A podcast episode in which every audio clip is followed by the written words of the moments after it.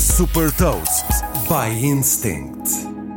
Eu sou o Nuno Ribeiro da Instinct e trago-lhe as notícias das empresas que lideram a nova economia. Deixo-lhe as mais recentes inovações e movimentos estratégicos da Ferrari, Spotify e TikTok.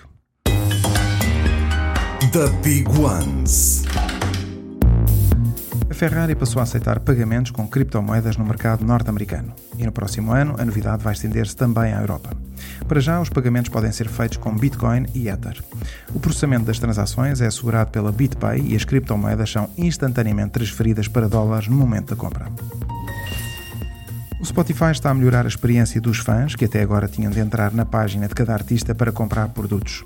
Agora, o Spotify facilitou o acesso à compra com a categoria Merch na área de pesquisa, que centraliza a oferta de produtos oficiais dos artistas, como t-shirts, bonés e discos. As compras no Merch Hub são facilitadas também por recomendações personalizadas com base no histórico dos artistas mais ouvidos. Quase um terço da população portuguesa utiliza o TikTok. A aplicação chinesa de vídeos de curta duração anunciou que tem já 3 milhões e 300 mil utilizadores ativos por mês em Portugal. Em todo o mundo, os números são ainda mais impressionantes, com o serviço a ser utilizado todos os meses, à escala global, por 1.700 milhões de pessoas. Saiba mais sobre inovação e nova economia em supertoast.pt.